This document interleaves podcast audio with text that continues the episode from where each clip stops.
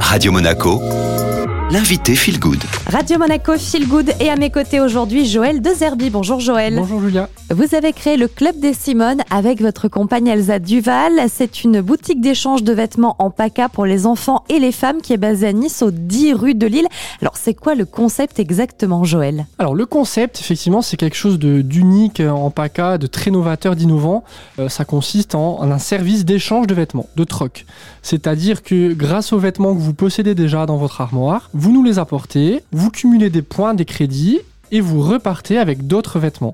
Donc on peut ainsi euh, renouveler sa garde-robe en illimité grâce à ce qu'on possède déjà. Vous parlez de crédit, c'est-à-dire que quand on vous amène un vêtement, vous allez évaluer sa valeur en termes de crédit. Comment ça se passe? Alors c'est plus par catégorie. Nous, on, on s'affranchit totalement de la marque ou de la valeur monétaire de la pièce. C'est plus une catégorie. Un pantalon, c'est un crédit. Un manteau, c'est trois crédits. Un vêtement enfant, c'est 0,5.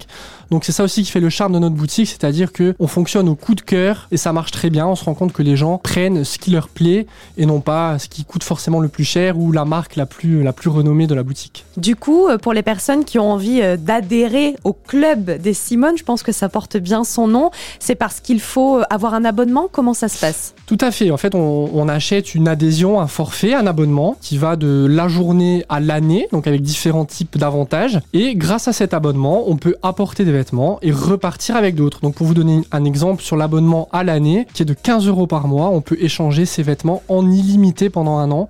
Donc, renouveler sa garde-robe de façon ludique, écologique et économique pendant un an. On est carrément dans la seconde, troisième, quatrième main parfois pour certains vêtements. Joël, est-ce que quand même vous mettez un point d'honneur à bien choisir les pièces, que ce soit au niveau de la qualité et puis aussi au niveau du choix? On a quand même pas mal de choix. Effectivement, donc on a plus de 2000 pièces en boutique, donc on a un choix assez énorme. Et nous, on fait un tri qui est vraiment très très minutieux à l'entrée. Donc on, on s'impose vraiment de n'accepter des vêtements que, qui sont en excellent état. Donc vous trouverez sur des portants que des vêtements en très bon état. On essaye un peu de dépoussiérer cette seconde main qui a parfois mauvaise réputation. Donc chez nous, c'est beau, c'est propre, même si c'est de la seconde main. Et qui dit vêtements de seconde main dit aussi initiative écologique et plutôt éco-responsable. On sait aujourd'hui hein, que 40% des vêtements produits dans le monde ne seront jamais portés. Donc avec le club des Simones, vous voulez justement peut-être prôner une démarche plus éco-responsable? Évidemment, il y a une démarche écologique. Aujourd'hui, il faut euh, revoir un petit peu sa consommation vestimentaire. On achète beaucoup, on porte peu. Donc voilà, nous, l'idée, c'est vraiment de capitaliser sur ce qu'on a déjà.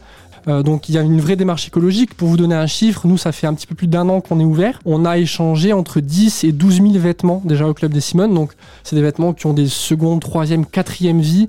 Et on se rend compte que les gens adhèrent de plus en plus à ce nouveau mode de consommation. Merci beaucoup Joël d'avoir été avec nous, le club des Simones implanté à Nice donc et qui compte aujourd'hui plus de 600 adhérents. Pour en savoir plus, vous pouvez vous rendre sur leur site internet leclubdessimone.fr.